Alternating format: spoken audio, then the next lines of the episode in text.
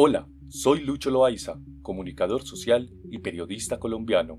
A continuación, escucharás un fragmento del informe final de la Comisión para el Esclarecimiento de la Verdad, la Convivencia y la No Repetición. Libro La Colombia fuera de Colombia. La dimensión subjetiva y política. El exilio y el refugio tienen una dimensión objetiva y otra subjetiva. La dimensión objetiva y política se basa en que la salida constituye una ruptura con Colombia, con sus vínculos sociales e institucionales. El exilio colombiano tiende a verse en las políticas migratorias y en los sistemas nacionales de protección de otros países, con el estereotipo de la sospecha sobre Colombia, lo que profundiza los silencios y el miedo a contar lo vivido.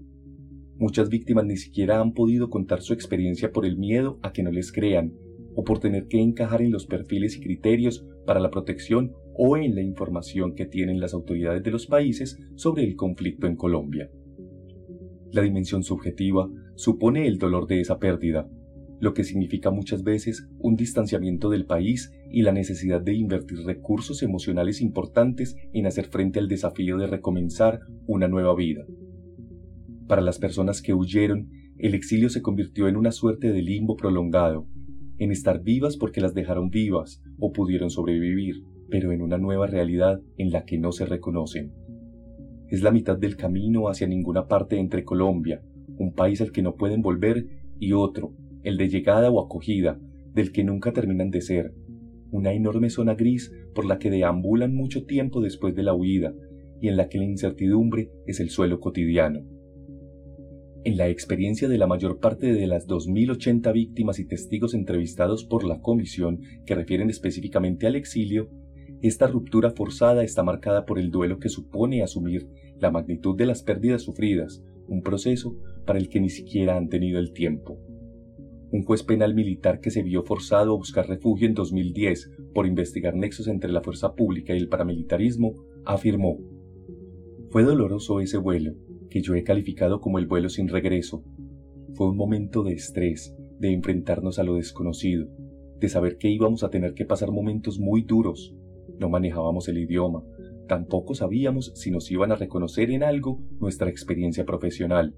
Además, no teníamos ni idea, era la primera vez que estábamos tocando suelo europeo. Nunca habíamos salido de Colombia y menos a Europa. Entrevista 001, VI, 00005, juez penal militar, exiliado en Europa desde 2010. Exiliarse implica perder todo aquello que le permite a una persona ser quien es, el territorio, la familia, la profesión, la forma de vivir la vida e incluso el reconocimiento propio. Los exilios se convierten para quien los vive en una etiqueta que le supone una nueva identidad, ya no se es una enfermera o un campesino, sino un exiliado, refugiado asilado, inmigrante o extranjero.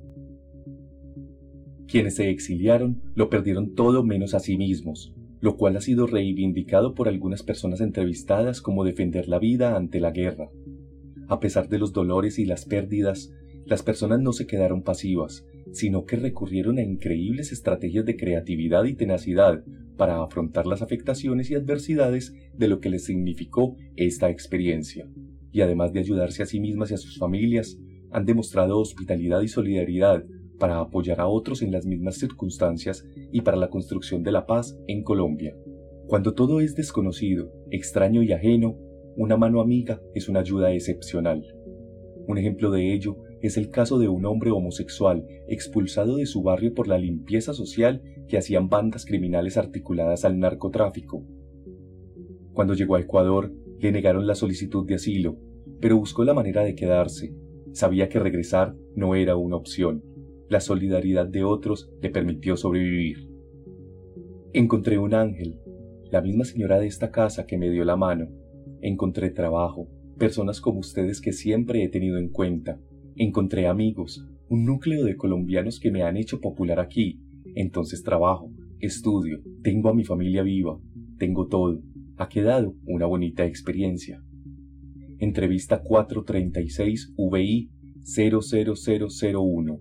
Líder LGTBIQ, exiliado en Ecuador desde 2013. De todo ello, da cuenta este informe, que no olvida a quienes se quedaron, porque también es suya la experiencia de la ruptura y dolor de patria del exilio. Por cada persona que salió, una familia incompleta y adolorida se quedó en Colombia. Esa experiencia de los que permanecen, a la que llamamos incilio, afecta a millones de personas en Colombia.